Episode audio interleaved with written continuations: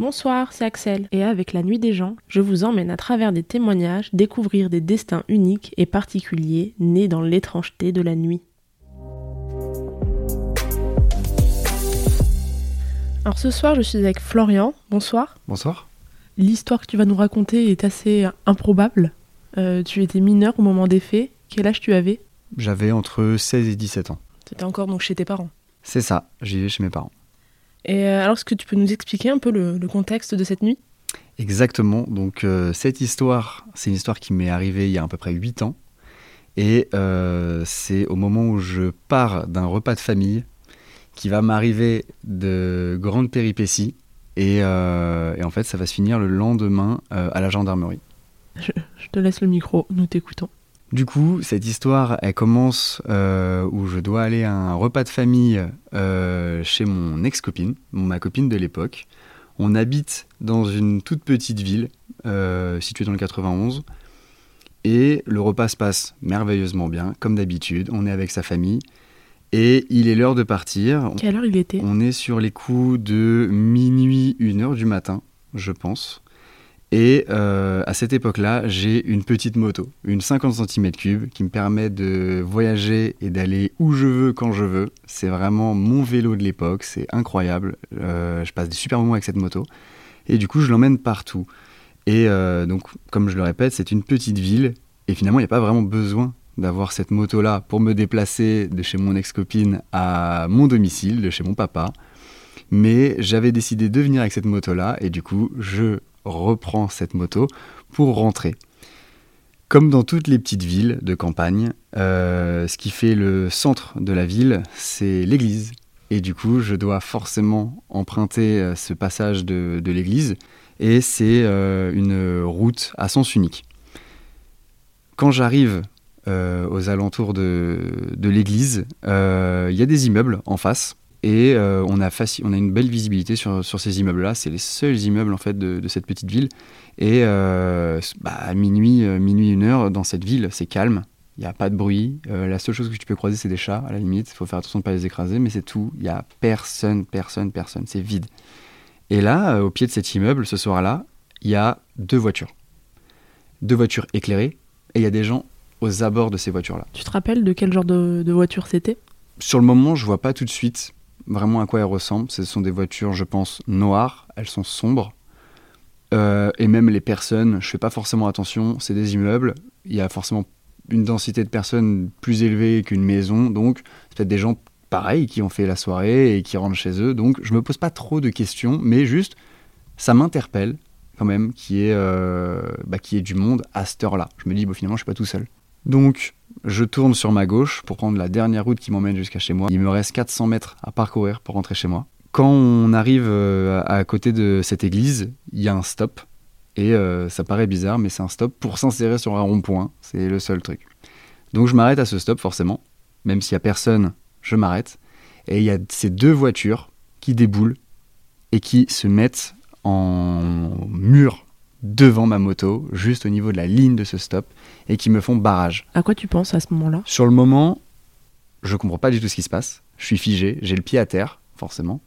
Et euh, bah, tout simplement, j'attends de savoir ce qui, va, ce qui va se passer. Tout de suite, il y a une personne qui descend euh, de cette voiture-là, puis une autre. La première, elle va arriver, et elle va directement arriver à mon niveau. Elle arrive très vite, c'est soudain. J'ai absolument pas le temps de, bouger ou de comprendre ce qui se passe, de reculer. Parce qu'on pourrait se dire, hein, bah, tu, tu rempoignes ta moto, tu repasses une vitesse, tu pars. Franchement, voilà, c'est sur le moment, c'est inimaginable. On ne sait pas ce qui se passe, on est figé. Et, euh, puis c'est vrai que sur le moment, je me dis, ça peut être la police finalement. Enfin voilà, ça peut être comment Ça peut être un contrôle, quelqu'un qui, qui vole une petite moto, euh, c'est possible. Donc il y a cette première personne qui arrive très rapidement à mon niveau, et tout de suite, elle met sa main au niveau de la clé de ma moto, elle tourne la clé, elle éteint ma moto, et elle récupère ma clé. Donc là, déjà, je me retrouve avec une moto euh, off, je ne peux plus bouger. Et puis la moto, forcément, elle m'handicape. Elle est entre mes jambes. Euh, voilà, je suis, je suis là pour l'instant, je suis bloqué. Ensuite, il y a cette deuxième personne qui arrive à mon niveau, qui est cagoulée cette fois. Et là, tout de suite, il y a une autre atmosphère qui se dégage. Il y a un peu plus de peur, puis surtout une incompréhension totale de ce qui est en train de se passer.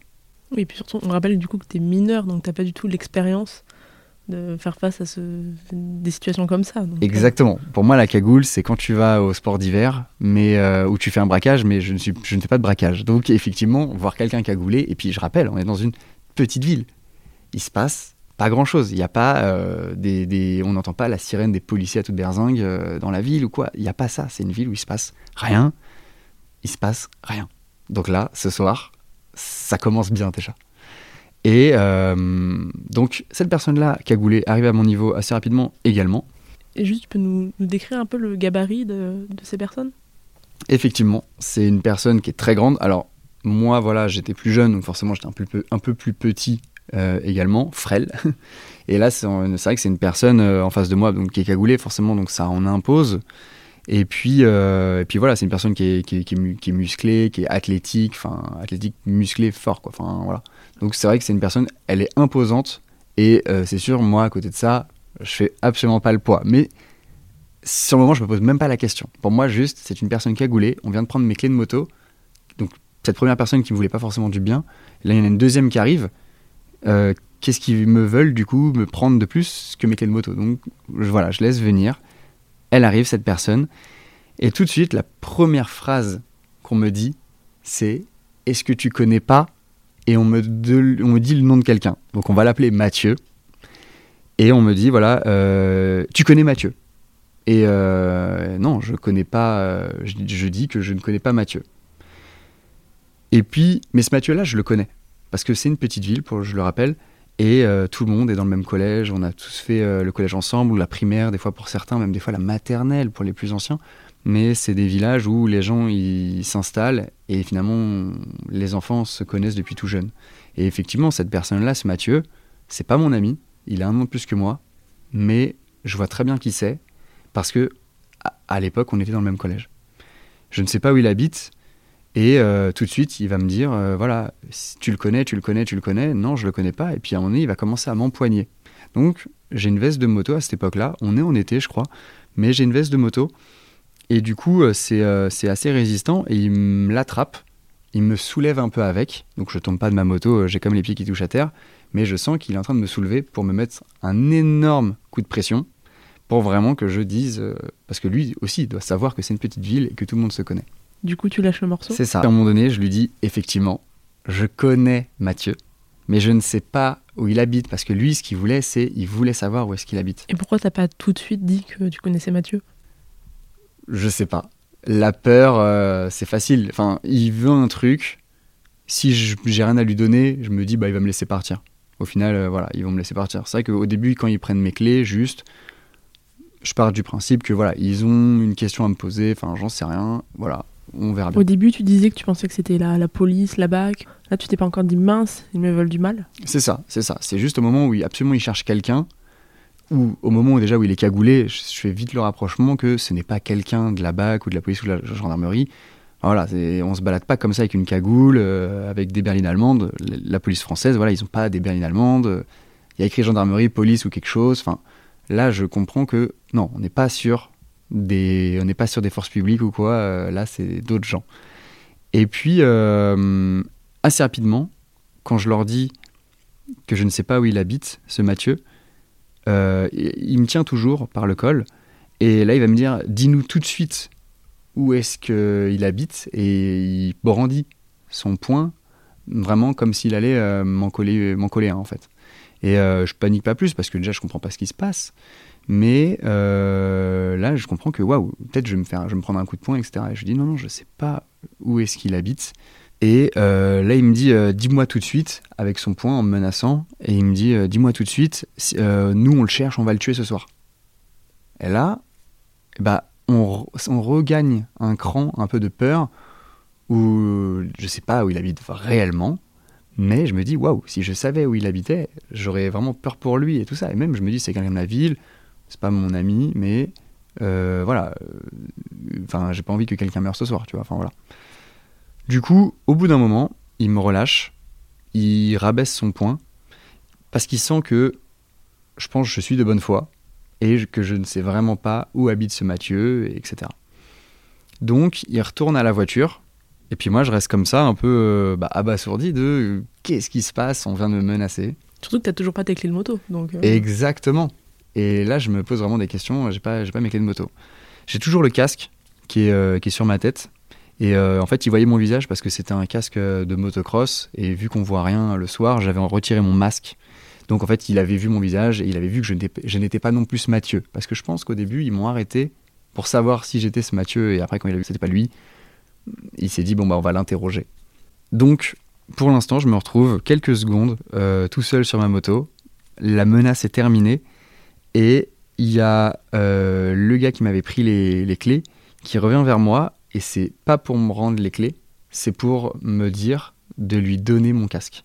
Donc au début, je comprends pas trop et euh, je sais plus s'il me demande de lui donner ou de le retirer, mais je sais que je, je retire très rapidement mon casque. Et ensuite, il prend mon casque. Et après, il va me demander de descendre de la moto et il va aller faire un tour avec. Là, évidemment, je me dis, ça sent pas bon. Il va pas uniquement faire un tour, il va me voler ma moto. Donc je lui supplie que non, s'il te plaît, vraiment, je dois rentrer chez moi, même si j'habite pas loin, ils le savent pas. Je dois rentrer chez moi et euh, surtout ma moto, comme je le répète, hein, c'est toute ma vie. C'est euh, mon transport à moi. J'ai pas envie de laisser ma moto. Oui, puis euh, dans tous les cas, on n'a pas envie de, de laisser sa, sa moto ou quoi que ce soit à quelqu'un qu'on connaît pas et C'est ça. nous menace en plus. Exactement, c'est plus que quelqu'un qu'on connaît pas. C'est quelqu'un qui veut pas du bien aux autres gens et, en- et bah moi non plus. Pour l'instant, il me veut pas vraiment du bien. Donc c'est pas un ami. Donc effectivement, j'ai pas envie. De... C'est pas des gens de confiance pour moi. Je veux pas leur laisser ma moto. Et euh, bah, finalement, je vais être contraint de leur laisser ma moto. Euh, une fois de plus, euh, il y a des petites menaces qui sont qui sont lancées. Et puis, et puis voilà, je, je suis un peu en panique quand même. Donc je descends de ma moto et puis lui remet la clé, met mon casque et il redémarre la moto et il part. Et en fait, cette moto-là, elle faisait vraiment beaucoup, beaucoup de bruit. On est dans une ville où le soir, il n'y a pas un seul bruit. Et j'entends la moto qui s'éloigne et le bruit qui s'amoindrit euh, avec chaque seconde qui passe, jusqu'au moment où il n'y a plus un seul bruit. Je suis debout sur la route, au niveau du stop. Il y a euh, toujours ces deux grosses voitures noires avec des gens à l'intérieur. Quelques secondes après, il y a une des vitres de, à l'arrière de, de cette voiture, d'une des deux voitures, qui s'abaisse et euh, il y a un gars qui me fait signe de venir le, le voir au niveau de la vitre. Ce que je fais, et puis il me dit euh, monte dans la voiture, on va te ramener chez toi. Et qu'est-ce qui se passe dans ta tête à ce moment-là? Tu te sens comment? Je me, je me dis enfin une phrase gentille, mais une phrase très sournoise. Je vais pas monter avec eux dans la voiture, c'est impossible, c'est impossible. Je vois tellement le coup venir de comme euh, prête-moi ta moto, machin, je vais faire un tour. Je vois vraiment le coup venir et je, sens que c'est vraiment une très très très mauvaise idée que de, que de les suivre, euh, que de monter dans cette voiture en fait. Au final, je, dis non, je vais pas monter dans cette voiture. Euh, je vais, enfin c'est bon, je vais pas monter dans cette voiture. Et en fait très rapidement, il insiste et il sort de, de, la- voiture. Les deux passagers à l'arrière, ils sortent de la voiture, puis ils me disent monte dans la voiture, monte dans la voiture. Et c'est vrai que quand euh, il y a une personne à côté de toi qui est beaucoup plus grande que toi, puis qui t'ouvre la porte et qui te montre qu'il faut que tu montes, en fait, il y a une sorte de blackout et tu commences à, à faire des actions que tu, que tu contrôles même plus. Donc, je me retrouve dans cette voiture, au milieu, sur la place du milieu. Il y a les deux euh, personnes, euh, justement, les deux passagers qui étaient assis auparavant. Il y en a un qui s'assoit à ma gauche, un qui s'assoit à ma droite. Il claque les portes. Et puis, instantanément, la voiture, elle part. Donc, il me propose de, monter avec eux pour me raccompagner. Et on est déjà en train de rouler sans même qu'ils aient l'adresse de chez moi. Donc, on part dans une direction inconnue. Et à ce moment-là, je suis en énorme panique. Parce que deux semaines auparavant, j'adore regarder en fait les, les documentaires sur euh, les reportages policiers, etc. Et deux semaines auparavant, j'avais vu une sorte d'enquête et ils avaient mis un suspect à l'arrière d'une voiture et ils l'avaient mis au milieu. Et ils avaient dit, nous on met les suspects au milieu, comme ça ils peuvent pas s'échapper. Et pour moi, je sais que je suis pas suspect. Mais je me dis, sais moi, ce qui ce soir me retrouve au milieu de gens que je connais pas, qui ont l'air pas forcément très bien attentionnés. Et c'est moi qui me retrouve à une place où je ne peux pas m'échapper. Et là, c'est vrai que je commence vraiment à prendre peur. Il roule extrêmement vite, même si j'aime bien la vitesse, pas dans ce cadre-là. On parcourt plusieurs villes, parce que ce sont des petites villes, donc on les parcourt à une vitesse relativement folle. Et euh, c'est des grandes lignes droites qui traversent les champs. Et c'est vrai que je me rends compte, on s'éloigne de ma ville, de base. Et, euh, et pour aller où? Aucune idée. Ils, ils ne m'ont toujours pas demandé l'adresse. Et là, vraiment, je vois ma vie défiler. Et là, tu toujours euh, aucune idée de pourquoi ils t'ont fait monter dans, dans, la voiture avec eux? Sur le moment, je sais pas trop. Ils veulent, euh, ils veulent que je vienne avec eux pour qu'ils me raccompagnent. Mais, mais au final, voilà, on parcourt, euh, on parcourt plusieurs kilomètres, même de nombreux kilomètres, vite dans la nuit. À cette époque-là, le soir, il n'y a pas de, il a plus d'éclairage. Donc voilà, on est dans la nuit noire. Il n'y a pas de lumière dans cette voiture. Et je suis avec des gens où je sais plus combien ils étaient. Dans... On était cinq dans cette voiture, mais mais combien il y en avait qui étaient cagoulés ou quoi, voilà. Et puis même, je n'osais pas croiser leurs regards. Eux, ils parlaient un peu ensemble, ils fumaient, mais moi, je suis là et j'ai envie littéralement de disparaître. J'ai envie d'être invisible et de me téléporter euh, à milieu d'ici. Dans ta tête, il doit se passer euh, tellement de choses. Tu dois penser à, à tes parents. C'est exactement ça. C'est vraiment, j'ai mon corps fait du chaud, du froid. Je sais plus du tout quelle heure il est, euh, qu'est-ce qui va, qu'est-ce qui va m'arriver, etc. Et c'est vrai que je pense énormément à mes parents qui m'attendent pas forcément parce qu'il est tard, ils sont sûrement partis se coucher, mais qui vont sûrement m'attendre le lendemain. Et je me dis, bah finalement, euh, peut-être que je ne vais jamais rentrer et que demain ils vont découvrir bah, que leur fils il n'est pas rentré, ils vont me chercher. Sauf que je sais pas où je serai, mais sûrement peut-être pas euh, au meilleur de ma forme. Donc ça, ça me fait super peur et du coup je commence un peu à avoir les yeux qui, bah, qui, commencent à mouiller tout ça parce que je pense vraiment à eux et je me dis waouh, je me vois même pas de toute façon euh, avoir refait une autre action pour éviter ça. C'est contre mon gré, je suis dans cette situation-là et en vrai je vais essayer de devoir demander patouiller euh, tout seul, c'est comme ça et je peux rien y faire. Et du coup c'est vrai que je pense beaucoup à ça. Et euh, du coup, bah, je vois pas du tout finalement les, villes qu'on parcourt, mais c'est vrai que par moments je regarde un peu, je, connais hein, un peu toutes les villes qui sont aux alentours, et je me rends compte qu'on est loin. Et euh, puis à un moment donné, quelques minutes après, hop, on se rapproche finalement, ils ont fait une sorte de boucle, et, et on se rapproche. Et puis à ce moment-là, ils s'arrêtent, et puis ils me disent, donne ton numéro de téléphone. On te rappelle pour qu'on te dépose la moto. Ils te font descendre du véhicule ou toujours dans la voiture? Non, on est toujours dans la voiture. Et euh, je crois que c'est un mec de devant qui, qui me dit ça. Et c'est vrai que j'ai des moments, je, je percute même pas en fait, qu'il me parle à moi. Mais il me, il me dit euh, Donne-nous ton numéro de téléphone, on t'appellera pour te redéposer la moto. Alors moi, c'est vrai que je m'en fous maintenant de cette moto-là. Je, pour moi, elle est partie loin. Si euh, ils m'ont pris ma moto, si au moins ils peuvent me laisser la vie sauve, je dirais, moi ça me va, ça me va tout aussi bien. Et du coup, il me demande le numéro. Et cette fois, je me dis, je peux pas leur dire non. c'est pas, enfin, ça fait bizarre. Donc, je leur dis oui, oui, pas de souci, etc. Et sur ce moment, je me dis, ils m'ont déjà pris ma moto, là, c'est, ça paraît évident. Ils vont m'appeler, mon téléphone va sonner et ils vont me prendre mon téléphone. Ça me paraît évident. Du coup, pour pas bégayer, je commence 06, nanana, et je change juste le dernier numéro du téléphone. Comme ça, ça paraît clean et ils ont l'impression que je donne le vrai numéro. Oui, puis surtout que, enfin, euh, ton téléphone, c'est aussi un peu le seul moyen que tu as pour appeler les secours. Donc tu dis, euh, si tu es au milieu nulle part et qu'en plus euh, ils prennent ton téléphone, tu te retrouves vraiment tout seul, dans le noir, de chez toi. quoi. C'est exactement ça. C'est la seule chose qui me restait. Et, voilà, je me dis, c'est vrai que le téléphone, en plus d'avoir un peu de valeur, mine de rien, c'est vrai que c'est un, moyen de, un moyen exceptionnel de si je me retrouve à je sais pas combien de kilomètres, d'appeler un peu de l'aide ou même tout simplement les secours si, je suis pas bien. C'est vrai que je me retrouve sans téléphone, sans rien, presque nu finalement. Euh, là vraiment la situation aurait été très très compliquée.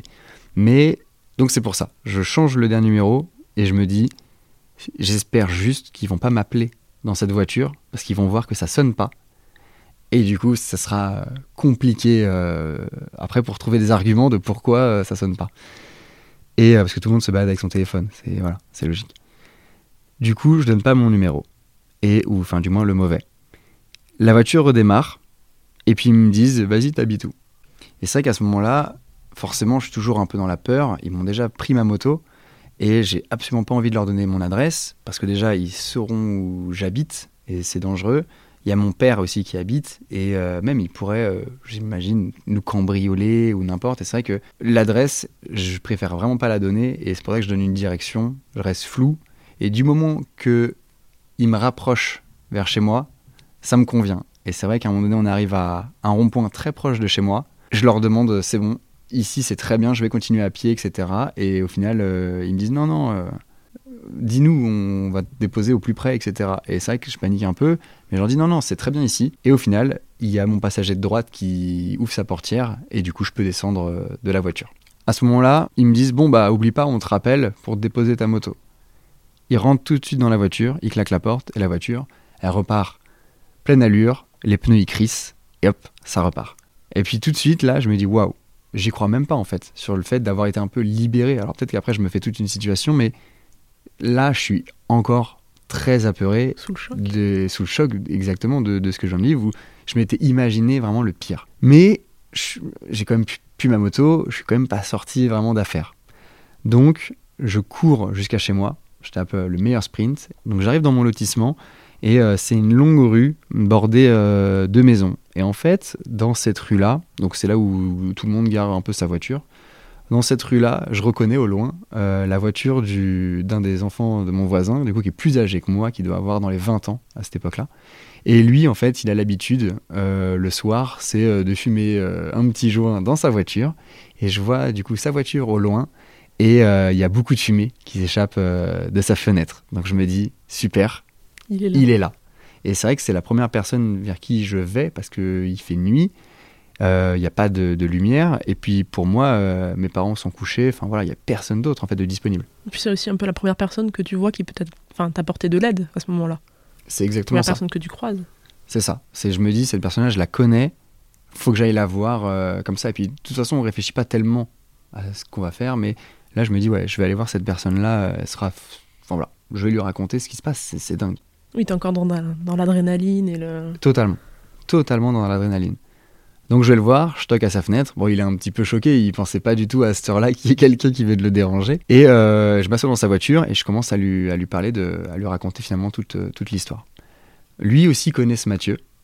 Et euh, il me dit Ouais, là, faut vraiment que tu appelles la police. Déjà, tu t'es fait voler ta moto. Ils ont dit qu'ils voulaient le tuer. Ils vont peut-être réussir à le trouver.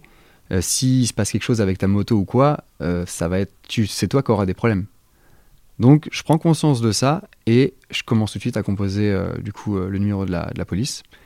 Et on tombe non pas sur la gendarmerie de notre ville, parce qu'il y a une toute petite gendarmerie, mais elle ferme assez tôt, et du coup on est rebasculé sur la gendarmerie de Palaiseau. On tombe sur la gendarmerie de Palaiseau, il y a quelqu'un qui prend mon appel, je lui raconte l'histoire. Effectivement, je ne donne pas du tout le nom de ce Mathieu, euh, pour me couvrir un peu derrière. Mais je lui parle bien qu'il y a des menaces, on prend ma moto, on part avec ma moto, et que voilà, ils m'ont fait monter un peu dans leur voiture, mais elle me demande est-ce que euh, on vous a frappé? Est-ce que machin? Je leur dis non, non, on m'a pas frappé, mais par contre, il y a eu des menaces. Mais voilà, on m'a pas frappé. Et Pour elle, ça semble quand même euh, un peu une histoire un peu, euh, pas énervée, mais voilà, qui nécessite de l'attention. Du coup, ils décident tout de suite d'envoyer une patrouille euh, à mon adresse. Dès qu'on a terminé euh, avec la, la gendarmerie ou la police, je sais plus, on raccroche et euh, je décide bah, du coup de rentrer chez moi. Euh, j'ai fini de parler avec mon voisin. et J'ai vraiment envie de rentrer chez moi. J'ai envie de retrouver un cadre, une odeur que je connais pour me rassurer un peu. Je rentre chez moi. Tu sais quelle heure il est? Là, il- donc, je n'ai pas de montre. Euh, c'est vrai que j'ai app- j'ai utilisé mon téléphone, mais je regarde même pas l'heure. C'est ça. L'heure n'a plus aucune importance. Je sais qu'il fait nuit, il, voilà, il est tard. Et euh, mais je sais que voilà, là, il doit être sur les coups de peut-être deux heures et demie, euh, peut-être trois heures. Et euh, bah, normalement, euh, mon père dort, voilà. Euh, et je ouvre doucement la porte. Et là, il y a de la lumière chez moi. Je rentre et puis il y a mon père sur le seuil de la porte, du coup, de, forcément à l'intérieur, de l'autre côté. Et, euh, et il me dit euh, Ah bah tiens, moi je vais me coucher, euh, etc. Et je lui dis Ah Bah papa, euh, attends, il y a la police qui va venir à la maison. Et je pense, mon père, il a vu que j'étais un peu rouge, j'étais un peu euh, transpirant et tout ça, que j'avais un, un peu de peur. Et il, mon père, est- il est un peu baba cool. Il est vraiment très apaisé, etc. Il prend vraiment pas tout au sérieux. Et puis je lui ai jamais raconté ce que je vais lui raconter. hein. Enfin voilà, Oui. j'ai jamais eu d'histoire. Et du coup, quand il sait que la police va venir à la maison, la police n'est jamais venue à la maison. Quand il sait que la police va venir à la maison, tout de suite, euh, il dit euh, Flo, Flo, Flo, Flo, mais non, mais qu'est-ce que t'as fait Qu'est-ce que t'as fait? Il croit que j'ai fait quelque chose. Au final, je lui dis Non, non, j'ai rien fait, mais t'as pas entendu, je suis venu sans la moto. Je n'ai plus ma moto, on vient de me voler ma moto. Puis tout de suite, il me pose des questions, il me fait Non, et puis d'un côté, il est un peu rassuré aussi que la police vienne, mais pas pour moi, pas pour son fils finalement. Donc ça, c'était un peu amusant. Oui, puis au final, que tu es rien non plus. C'est- euh, C'est ça, c'est ça. Lui, il était en train de regarder sûrement un film à la télé. Euh, il était à milieu de se douter de ce qui était en train de se passer pour moi et du danger finalement que j'étais en train de le danger qui se confrontait à moi. Donc euh, au téléphone, juste auparavant, les gendarmes m'avaient dit euh, on envoie une patrouille, ça va, ça risque de prendre entre 20 et 30 minutes jusque voilà le temps que cette patrouille arrive jusqu'à chez vous. Donc on attend avec mon père et puis je raconte un peu l'histoire et lui-même lui il me dit c'est fou non mais dans une petite ville et c'est vraiment ça qui revient dans une petite ville comme celle-ci il se passe ça ça, ça paraît fou. Et puis, euh, le temps passe assez vite. Et on arrive à peu près à 20 minutes après que j'ai annoncé ça à mon père. Euh, le téléphone, mon téléphone portable sonne et euh, c'est une identité masquée. Et là, la peur, elle revient. Et je me dis, ils ont retrouvé mon numéro de téléphone, en fait. Là, tu dois paniquer. Bah, je me... Ouais, exactement. Je me dis, en fait, il y a très peu de probabilité finalement. Mais je me dis, waouh, ils m'ont retrouvé et en plus, ils vont savoir que je leur ai pas donné le bon numéro. Enfin, donc, je laisse une sonnerie, deux sonneries. Et finalement, je décide de répondre quand même. Et, euh, et là, finalement, ben non, c'est pas du tout eux. C'est une voix d'homme, grave. Et euh, c'est la gendarmerie de, de, la petite ville. Et puis, alors, je m'en souviens plus de son grade. Et il me dit euh, Oui, on vient de me réveiller, etc. Il y a des jeunes devant la gendarmerie, parce que forcément, les gendarmes, ils habitent dans la gendarmerie. Je viens de me faire réveiller, etc. à 7 h machin, je comprends pas ce qui se passe. En gros, il me dit ça. Et ouais, je viens de me faire réveiller par des jeunes qui sont devant la gendarmerie, qui n'arrêtent pas de sonner et qui auraient votre moto. Une moto que, que vous leur avez prêtée et ils n'arrivent plus à vous retrouver du coup, ils sont venus la déposer à la gendarmerie. C'est improbable. C'est rocambolesque. Là, je me dis, c'est impossible. vraiment, je, je, sais même plus ce que je pense à ce moment-là, mais je me dis, c'est impossible. Et comment ils ont, enfin, comment ce, gendarme a su que c'était, euh, c'était toi? Alors, je me suis dit après coup, euh, peut-être qu'il y a la plaque d'immatriculation, il y avait quand même des papiers, hein, cette moto elle a une carte grise, donc peut-être que le numéro qui est relié à cette carte grise, euh, ou du moins le propriétaire de cette moto, bah, c'est mon numéro de téléphone et du coup ça a sonné chez moi. Je vois que comme ça. Parce que eux, ils n'avaient pas mon numéro de téléphone, euh, le gendarme non plus. C'est pas ton nom, ton prénom? C'est ça. C'est ça. Bah alors après, avec la carte grise, ils ont dû avoir mon nom, mon prénom, et peut-être qu'ils ont des fichiers où ils peuvent retrouver le, nom des gens. Je, ça, j'avouerais que je sais pas. Mais n'empêche qu'ils m'ont, voilà, ça, ils, m'ont, ont réussi à retrouver mon contact. Mais n'empêche que c'est le gendarme de ma petite ville qui, euh, me prévient que ma moto, finalement, elle vient d'être déposée. Et il me dit, euh, ces gens-là, on les connaît, ils sont connus de nos services. Ça me paraît bizarre que vous l'aurez, que voilà, vous avez prêté votre moto ce soir-là, machin. De ton plein gré en tout cas. C'est, bah exactement. Pour lui c'était ça. Mais il sentait qu'il y avait une, euh, il y avait Anguille roche et il m'a dit euh, allez vous coucher, soyez rassurés et demain matin vous venez au poste, vous pourrez récupérer votre moto et on tirera tout ça au clair. D'un côté, je me dis bon, euh, c'est vrai que j'ai rien corporellement, il m'est rien arrivé. Ma moto, elle est chez les gendarmes. bah, je vais bien dormir. Je ne mets pas de réveil. J'ai envie de passer une bonne nuit je vais dormir et demain matin, j'irai récupérer ma moto chez les gendarmes. Et là, je suppose que tu as un peu tout le stress aussi de tout ce que tu as vécu qui, euh, qui s'est évacué. C'est un peu ça. Dans ta tête, ça devait être un peu le, le bazar. Tu pas du tout comprendre ce qui. De mémoire, j'avais bien dormi quand même. Je pense que ça m'avait beaucoup, beaucoup fatigué. Et, euh, et le fait de savoir que, ma enfin, que tout était presque rentré dans l'ordre, je pense que c'est ça qui m'a énormément apaisé et qui a permis euh, bah, que je passe une bonne nuit, que je sois pas stressé comme s'il m'était avec quelque chose qui sera irréparable. Là, pour moi, tout était revenu dans l'ordre. Euh, c'était. T'es en vie, tu vas bien, ta moto est quelque part euh, dans un lieu sécurisé, donc. C'est ça, avec des gens sécurisés, voilà. Mais le lendemain matin, je suis content. Voilà, je me rappelle très bien de ce qui s'est passé la veille. Je suis content de, de, me dire que je vais aller retrouver ma moto, mais d'un côté, en fait, j'appréhende parce que au téléphone, c'est vrai que ce, ce, gendarme, il m'a dit, voilà il me parlait quand même de déposition, etc. Donc, euh, donc le lendemain matin, je décide finalement de ne pas y aller. Et tu repoussais un peu le moment fatidique. Euh, Exactement. Je repoussais le moment et puis euh, en fait je redoute vraiment ce moment-là de me confronter aux gendarmes et en fait ça ressasse un peu que je dois lui réexpliquer un peu toute l'histoire etc. Ça me ça met pas forcément à l'aise quoi. Donc je décide prendre mon courage à deux mains, d'aller de me rendre à la gendarmerie Et, euh, et du coup, j'arrive en face de cette gendarmerie, je sonne, et tout de suite, la porte elle s'ouvre et j'entends euh, Oui, vous êtes monsieur euh, Je fais oui, ah, venez, venez tout de suite alors. Et du coup, hop, je me retrouve dans la gendarmerie, il m'accueille, il me fait direct passer à l'extérieur, et en fait, il veut me montrer la moto. D'aspect visuel, elle est parfaite, même mon casque, il est pas abîmé ou quoi, il est pas rayé ou quoi. Donc, tout est bon. Il me dit bah venez maintenant suivez-moi. Il m'emmène dans un bureau et euh, bah, c'est un bureau finalement où je me retrouve en face de lui. Il est sur son PC, un gros clavier qui fait du bruit et puis il commence à écrire des choses et me poser des questions. Et là, t'étais tout seul, toi? Ouais, effectivement, j'étais tout seul. Et euh, il commence à me poser un peu des, des petites questions de voilà qu'est-ce qui s'est passé, nanana. Et puis voilà, je lui réponds tout simplement euh, ce qui s'est passé. Et puis il me dit voilà ces gens-là on les connaît. Je pense que vous avez vé- vous avez eu beaucoup de chance parce que ça aurait pu être largement pire. Je pense que vous voulez pas que quelqu'un d'autre vive ça. Du coup, moi je vous proposerais de porter plainte. Et c'est vrai que sur le moment, je veux pas du tout. J'étais déjà venu dans le cadre de pas porter plainte pour euh, les représailles, on sait jamais. Et puis moi, c'est vrai que personnellement, c'est peut-être un peu égoïste du coup, mais personnellement, il m'est rien arrivé. Oui, puis malgré tout, comme tu as dit, c'est une petite ville, donc ils savent à peu près où tu habites.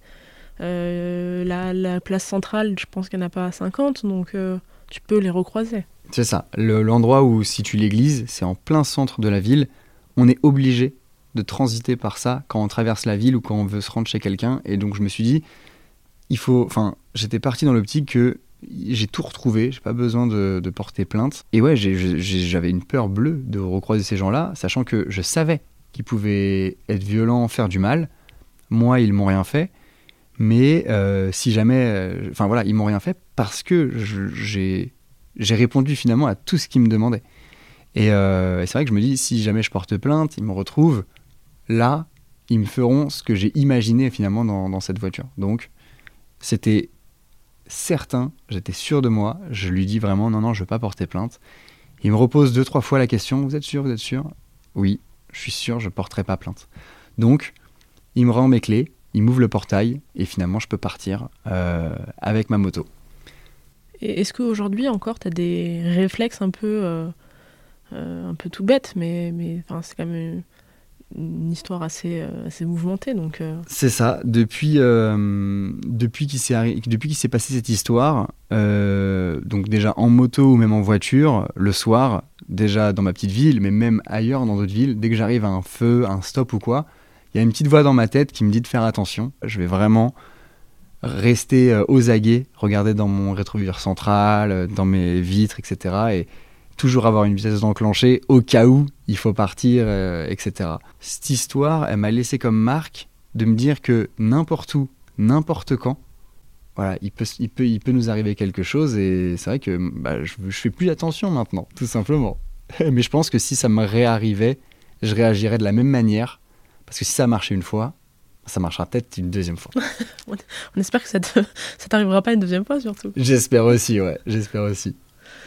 Ben, en tout cas, merci Florian pour, euh, pour cette histoire assez euh, incroyable. Et puis, euh, je pense qu'il est bon de rappeler aussi qu'il vaut mieux, euh, dans ces moments-là, défendre sa personne et, sa vie plutôt que, qu'un objet matériel qui peut malgré tout être remplacé. Effectivement, je suis totalement d'accord avec ça. Merci pour l'écoute, j'espère que vous avez apprécié cet épisode. Pour être au courant de nos prochains témoignages ou si vous aussi vous souhaitez partager avec nous une de vos nuits, n'hésitez pas à nous suivre et à nous contacter sur les réseaux sociaux Instagram, Twitter et TikTok à la nuit des gens. Merci encore et à la prochaine